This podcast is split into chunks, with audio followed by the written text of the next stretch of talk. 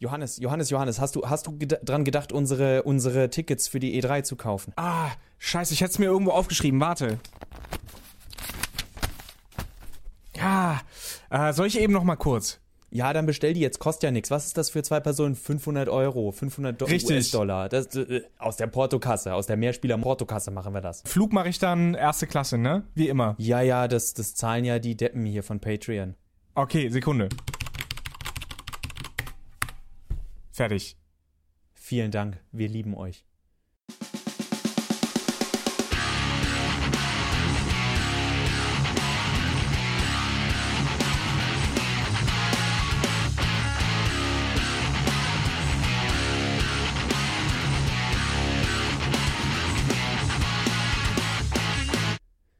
Hallo alle miteinander zu einer letzten versprochen E3-Folge dieses Jahr. Ich hoffe, wir können dieses Versprechen halten.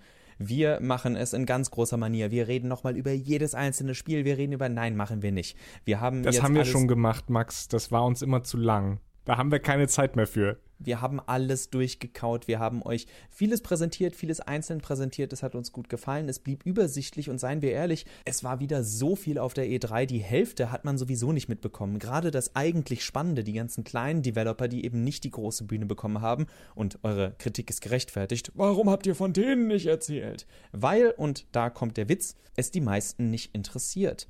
Und was interessiert uns Spieler eigentlich, wenn die, wenn diese, äh, wenn dieses große E und diese große 3 am Himmelszelt zu sehen sind? Was erwarten wir Spieler, wenn die E3 vor der Tür steht? Wir haben die steile These, meistens viel zu viel. Und das Problem ist, dass wir viel zu viel erwarten, liegt ja natürlich auch an uns Spielerinnen und Spielern, die nie zufrieden sind. Was beispielsweise deutlich wird in einem Tweet, den ich darüber gelesen habe. Äh, da meinte die Tweetende, also wenn ich mir meine Timeline so angucke, habe ich zwei Eindrücke. Erstens, Videospiele sind immer noch ein Ding. Und zweitens, keiner freut sich darüber. Und äh, das fand ich sehr, sehr treffend, weil viel lauter eigentlich als das Gejubel über, ähm, weiß ich nicht, einen neuen Teil von Spiel X oder eine neue Marke, ist doch das äh, Raunen und Stöhnen der meisten Fans, dass Teil X oder neue Marke Y nicht das ist, was sie äh, erwarten. Man nehme beispielsweise Fallout 76. Viele haben sich gefreut, als es kurz vor der E3 angekündigt wurde, als dann aber Todd Howard bestätigt hat in der Bethesda-Präsentation, dass Fallout eine nicht unerhebliche Mehrspiel Fallout 76 eine nicht unerhebliche Mehrspielerkomponente haben wird, beziehungsweise halt kein traditioneller Singleplayer-Rollenspieltitel ist. Ja, gab es dann doch so ein bisschen Gemurmel, vor allen Dingen natürlich von den Hardcore-Fallout-Fans, die nichts anderes spielen als Fallout. Oder man nehme Cyberpunk äh, 2077, da hat CD Projekt Red sich die Fans erstmal gesichert, nicht nur mit ihrem, mit ihrem Trailer, sondern auch mit der geheimen Botschaft im Trailer, die in sehr normaler, nicht PR-verklausulierter Sprache gehalten war. Aber trotzdem meinten viele, ah ja, das sieht ja eigentlich auch nur aus wie ein bisschen GTA, aber in der Zukunft oder wie oder was oder wie soll ich das verstehen? Zum ersten Aha-Erlebnis ähm, gesellt sich bei vielen dann sofort auch der Moment mal Gedanke und bremst die Euphorie aus. Was prinzipiell ja auch erstmal nicht schlecht ist. Ja, wenn es nicht so unglaublich zynisch wäre. Wir wissen natürlich, das Internet ist da immer ein Verstärker. Die Leute haben weniger Hemmungen, das heißt, sie loben viele Sachen viel schneller in den Himmel. Sie verteufeln aber auch Sachen um einiges rasanter als sie das im Endeffekt meinen. Das beste Beispiel ist, wenn jemand sagt, also das Spiel hat mich jetzt überhaupt nicht umgehauen. Klar werde ich es kaufen und 40 Stunden lang spielen, aber also vorher hatte ich ja geplant, es 60 Stunden lang zu spielen. Als würde das den, dem Entwickler irgendwie wehtun. Also der gerade die E3 ist gerade mit den großen Präsentationen, das sind ja dann die Bewerbungen der Spiele, womit die die zukünftigen Käufer umworben werden und da zählt, dass es gekauft wird. Da zählt, dass es gekauft wird und da zählt, dass der Hype entsteht, dass genug Leute mitbekommen, dass es dieses Spiel gibt. Ich würde jetzt aber wirklich erstmal gerne sehen oder mich fragen, was haben wir Spieler eigentlich davon, dass wir uns immer so auf die Games-Messen freuen? Jetzt ist die E3 vorbei, das heißt gerade für uns Deutsche, oh, die Gamescom steht schon so gut wie vor der Tür. Aber warum eigentlich hingehen, ist die große Frage. Wenn man ehrlich ist, ist es viel Schlange stehen, wenig, was man nicht sowieso schon gerade zum Beispiel auf der E3 gesehen hat, dadurch, dass die beiden so zeitnah aneinander sind und die E3 mit Amerika als wichtigerem Stützpunkt für äh, Publisher und Entwickler dann doch so eine Fülle an Spielen hat, dass sich, dass sich auf dem deutschen Markt, wenn man nicht gerade auf den kleinen Indie-Markt steht, sich sehr wenig tut Warum überhaupt hingehen? Was, was wäre denn, was wären denn Gründe für dich oder was wären in deinen Augen Gründe, warum man heute noch auf die Gamescom geht? Da gehört natürlich in erster Linie dazu, selbst Hand anzulegen an diese Titel, die teilweise ja auf der E3 vorgestellt werden und dann schon auf der Gamescom in einem gewissen Maße spielbar sind. Ähm, dafür ist die Gamescom ja da. Wir haben ja schon öfter mal darüber geredet, dass das eine äh, Publikumsmesse ist und keine reine Geschäftsmesse. Das heißt, dass man da ganz besonders eben die aktuellen Titel vorstellt, die noch dieses Jahr rauskommen oder äh, eben in einem, in einem ganz, ganz engen Zeitraum von der, von der Ankündigung her. Also der, der zweite Grund ist natürlich, dass man in dieser eigenen Blase ist. Also als, als äh, Videospieler, als jemand, der ähm, sich zum Teil auch über dieses Hobby definiert, ist es halt eine Möglichkeit, sich mit anderen Leuten zu treffen, auszutauschen, gemeinsam äh, sich zu freuen. Ich glaube, dieser soziale Aspekt spielt da für viele noch, noch eine große, große Rolle. Und natürlich sind auch die Leute, die man kennt, YouTuber oder Leute aus dem Internet, zum Beispiel Game 2 oder sowas, sind dann vor Ort, man kann ihnen die Hand schütteln, ein witziges Selfie mit ihnen machen, du hast da ja Erfahrung. Ja, hab ich. Auch wenn das jetzt schon wieder, ich glaube, sechs Jahre oder so her ist. Wir sind alt, Max. Wenn nicht, wenn nicht noch länger. Also ich stimme auf jeden Fall mit dem zweiten Punkt zu, die, dass für mich das, das Interessanteste an so Messen ist, dass die Leute, die Besucher davon ausgehen können, dass sie unter Gleichgesinnten sind. Und damit meine ich nicht die die Publisher und Developer, die sagen, ey, wir sind welche von euch. Das stimmt bei manchen bestimmt auch, aber gerade auf so einer großen Show wie der Gamescom, wie der E3 geht das nun mal unter. Wenn mir da irgendjemand auf der Präsen während der Microsoft der Xbox Präsentation oder von Sony oder von Nintendo sagt, ich bin einer von euch, dann sage ich, haha, nein. Äh, Nein, du denn du kriegst Geld dafür. Richtig, ich würde sehr gerne mit dir tauschen, denn es ist ein sehr anstrengender Job, den du machst, aber du hast Erfolg und es ist, es ist sehr schön. Es ist eine schöne Sache, Erfolg zu haben mit einem, einer Branche, auf die man auch noch Bock hat. Also von daher, da sind wir vielleicht gleich, dass wir beide Bock auf Videospiele haben, aber wir sitzen an völlig anderen Enden davon, äh, wie wir Videospiele tatsächlich leben und erleben können. Von daher immer vorsichtig damit. Aber sich tatsächlich mit Leuten dort austauschen zu können oder nicht mal austauschen zu müssen, sondern das einfach aufsaugen zu können. Das ist wie wenn man auf, wie wenn Leute auf ein Konzert gehen und sich freuen, ey, hier mögen alle die gleiche Band. Oder zu äh, zu einer Sportveranstaltung, wo man sagt, hey, wir feuern alle das gleiche Team an oder wir mögen zumindest den gleichen Sport, auch wenn sich Gamer hoffentlich nicht ganz so oft prügeln. Bin mir da nicht sicher, ich habe da keine Statistiken. Aber der soziale Aspekt ist auf jeden Fall für mich im Endeffekt das, was es so groß macht für die Leute vor Ort. Aber es freuen sich ja auch die Leute zu Hause vor den, vor den Fernsehern und oder vor den Laptops viel eher, die dann live im Internetfernsehen bei YouTube, Twitch und Co. mitverfolgen, was gerade passiert oder ihren Lieblings-YouTubern und Let's Playern auf Twitch dabei zusehen, wie diese die E3 an ihrem Laptop gucken, um dann zu sehen, wie diese ausrasten, wenn ein neues Spiel angekündigt wird.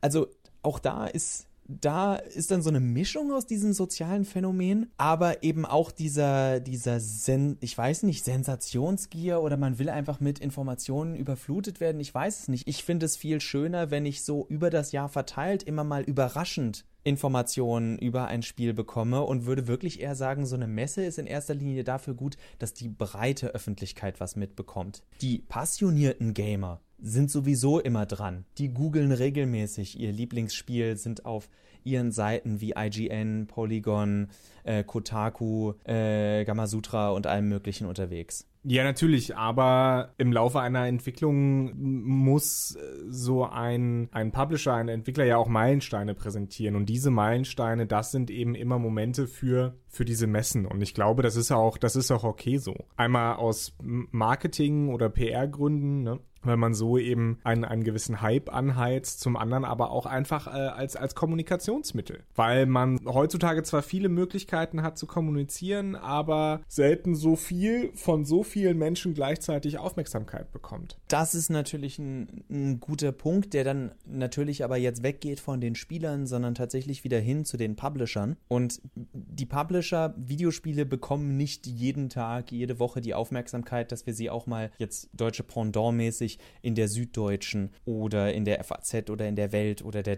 oder der Taz sehen. Aber wenn eben so große Messen sind, wie jetzt zum Beispiel gerade in Deutschland die CeBIT auch, da werden dann auch technische Themen besprochen, die sonst nicht genug Interesse generieren in den, in den Pressehäusern, dass gesagt wird, oh, darüber schreiben wir jetzt. Aber wenn so Großveranstaltungen sind, am besten noch vor Ort, dann wird darüber auch geschrieben. Es wird auch wieder Berichterstattung zur Gamescom geben, hoffentlich geschmackvoller als vor ein paar Jahren diese berüchtigte von RTL. Ja, das ist immer, immer dieses zweischneidige Schwert der Berichterstattung. Ne? Zum einen, juhu, wir kommen im Fernsehen, zum anderen, oh scheiße, die haben ja keine Ahnung. Witzigerweise hat man das auch noch nicht bei der Rollenspielcon gemacht und die sind doch beide in, in, in Köln, oder? Da ist nicht genug Geld drin. Ja, wahrscheinlich, ne? Es ist natürlich auf jeden Fall schön, in Anführungszeichen, aus einem Bewusstseinsaspekt, also wie viele Leute sich Videospielen bewusst sind, wie groß diese Branche ist, aber gleichzeitig als jemand, der sich mit der Branche auseinandersetzt, können wir beide auch sagen, diese Spiele machen so unglaublich viel Geld, das ist nun mal eine große Branche. Vor allen Dingen verschlingen sie ja auch extrem viel Geld. Ja, die müssen sich nicht vor der Musikindustrie verstecken, vor der Filmindustrie, äh, vor Literatur schon gar nicht. Also wenn, wenn Büchermessen, Büchermessen leben da tatsächlich viel mehr von der Tradition und von auch der, ich sag mal, High Literature und Menschen, die für High Literature einstehen, als Videospiele, wo es kaum Spiele, bis, seien wir ehrlich, eigentlich gar keine Spiele gibt, die so richtig gewürdigt wurden. Außer mal ähm, die BAFTAs, die sich da ein bisschen aus dem Fenster lehnen. Aber auch da ist es eine Randkategorie. Also die Videospiele sind immer noch nicht als Kulturgut bei uns angekommen, aber so Messen wie die E3 zeigen und der Umfang von sowas wie der E3 zeigt inzwischen einfach wirklich, welchen Stellenwert Videospiele in der Unterhaltungsindustrie erreicht haben. Und ich glaube, das hat dann mittelbar auch Auswirkungen natürlich auf die Leute, die das gucken. Das ist ja immer mal wieder eine, eine schöne Bestätigung, ne? dass das eigene Hobby eben in gewisser Weise wahrgenommen wird, dass es, wie wir in den Medienwissenschaften sagen, Max, rezipiert wird ja, von, von anderen Leuten, von anderen Medien. Äh, und das schreibt dem Ganzen natürlich eine gewisse Bedeutung zu, eine gewisse Erlaubnis quasi zu existieren. Äh, und diese Bestätigung, glaube ich, das ist, das ist auch ganz wichtig. Und deswegen gucken Leute zu, wie andere Leute zugucken, wie sie die Pressekonferenzen gucken. Bestätigung trifft sehr gut. Bestätigung ist ein sehr gutes Wort für, dass man miterleben darf, zumindest einmal im Jahr oder wir haben ja mehrere Messen, dass man immer wieder zu diesen Zeitpunkten wirklich spürt, da sind ganz viele Leute, die sich dafür interessieren. Ich bin nicht allein mit meinem Hobby, ich bin kein komischer Außenseiter, sondern das ist was ganz Normales und das kann was richtig Cooles sein. Guck mal, wie sich diese anderen Leute auch darüber freuen. Teilweise kann es auch gut tun, jemanden zu sehen, der noch viel exzessiver auf Videospiele abfährt, weil man denkt, oh, ich bin ja noch richtig moderat. Das ist, das ist was, was mir äh, auch vor allen Dingen in der, in der Diskussion mit Gamergate so ein bisschen aufgefallen ist und da werden wir jetzt vielleicht ein bisschen bisschen ernster wieder. Viele Leute, also ich identifiziere mich auch stark halt mit dem Thema Videospiele, aber es ist nicht. Du machst einen Podcast darüber. Ja, natürlich, eben. Aber es ist nicht Teil meiner Identität. Und ich glaube, diese, diese Gamer-Geschichte, also dieser, dieser Begriff, äh, und man kann ja auch darüber diskutieren, ob der überhaupt noch relevant ist, das ist halt ein Moment, den würde ich für mich nicht zuschreiben, weil ich bin halt auch mehr als nur die Spiele, die ich spiele. Obwohl ich natürlich stundenlang darüber reden kann, wie toll Chrono Trigger ist zum Beispiel. Aber ich kann auch stundenlang darüber reden, wie interessant das Römische Reich war. Abschließend würde ich ganz gerne tatsächlich aber mehr Veranstaltungen sehen, die in die Richtung der GDC gehen, der Games Developer Conference. Also sprich Veranstaltungen, die noch nicht das ganz große Interesse wecken, aber im Endeffekt tatsächlich Veranstaltungen sind, die rein vom Ansatz her. Ich sage jetzt nicht, dass die GDC das tadellos macht. Eine, eine Messe wie die E3 ist von der Marketing-Idee getrieben. Die ist da, damit man Furore um das eigene Medium machen kann etwas wie die, gut, im, im Endeffekt sind die Video Game Awards oder Game Awards oder X-Game Awards oder wie sie inzwischen auch immer heißen von Jeff Keighley sind genau das gleiche, aber sie reden sich ein, dass sie so etwas wie die Oscars seien. Zwar Blödsinn, auch da geht es dann wieder um dieses, wer ist besser, wer ist schlechter. Und das ist dann sowas wie die Oscars, die Grammys, wo sich im Endeffekt die Rezeption und die Wahrnehmung auch ähnlich wie bei den Oscars darauf beschränken wird, oder der Großteil der Reaktion darauf beschränken wird, dass die Leute von außen sagen, was, es hätte eigentlich das und das Spiel sein müssen. Nein, es hätte das und das sein müssen. Und was mich viel mehr interessiert ist, so wie du eben im Bereich der Literatur, der Musik, überhaupt im kulturellen Bereich Veranstaltungen hast, wo du die Leute aus der Industrie siehst und siehst, wie sie derzeit arbeiten, wie sie die Arbeit vorantreiben, welche Strömungen sind gerade interessant, welche Strömungen sind entscheidend. Das würde ich auch gerne bei Videospielen sehen, weil bei Videospielen man immer das Gefühl bekommt, Reviewer greifen nach jedem Strohhalm, den sie bekommen, also die, die versuchen, das, äh, Videospiele auch als Kulturgut zu übertragen und lassen sich dann, müssen sich dann immer auf diese einzelnen Titel werfen und loben die über den Klee, sodass jemand von außen, der das das erste Mal spielt, denkt, also so besonders ist das jetzt auch nicht. Anstatt dass irgendwann mal organisch tatsächlich man sagen kann, okay, du musst nicht dieses Spiel oder jenes Spiel, sondern guck mal, was in diesen Jahren passiert ist. Wie sich Videospiele inhaltlich entwickeln, wie sie sich vom Spielerischen entwickeln. Dass dieses Bewusstsein, so wie man sagt, äh, keine Ahnung, in, in den 70ern war dieser Musikstil angesagt, in den 80ern war, haben viele Filme äh, sich berufen auf Einflüsse aus dem französischen Kino, was weiß ich. Das fehlt mir so ein bisschen. Das, das wäre was, das wäre die Messe, die ich, die ich richtig spannend fände, die so ein Bewusstsein Bewusstsein mehr nach außen trägt. Also Videospiele mehr als Kultur, weniger als Wirtschaftsmoment. Genau, ich meine, es, ja, es wird immer so etwas wie die E3 geben müssen, sowie auch die beste Gamesmesse aller Zeiten, welches die Tokyo Game Show ist, eine Spielemesse in Tokio. Yay. Auf die ich mich auch dieses Jahr wieder sehr freue. Aber dass ähm, solche Messen können halt nur so und so weit kommen und wie du vorhin gesagt hast, es wird immer in erster Linie darum gehen, dass wir äh, irgendwas erwarten und irgendwas haben wollen. Und dann am Ende enttäuscht sind. Und da muss man, müssen wir, glaube ich, auch ganz, ganz stark bei uns anfangen und unsere eigenen Erwartungen äh, einfach runterschrauben. Als Fans, mehr oder weniger. Was ich dir da noch empfehlen würde, tatsächlich die GDC, ähm, weil du sie erwähnt hast, hat äh, einen eigenen YouTube-Kanal und da werden, das habe ich mir zumindest angeguckt vor, vor einiger Zeit, äh, ein paar Postmortems veröffentlicht. Also Entwickler äh, halten einen Vor Vortrag und blicken auf ihre Spiele zurück. Und das kann wirklich, wirklich interessant sein, um ein Gefühl dafür zu bekommen, wie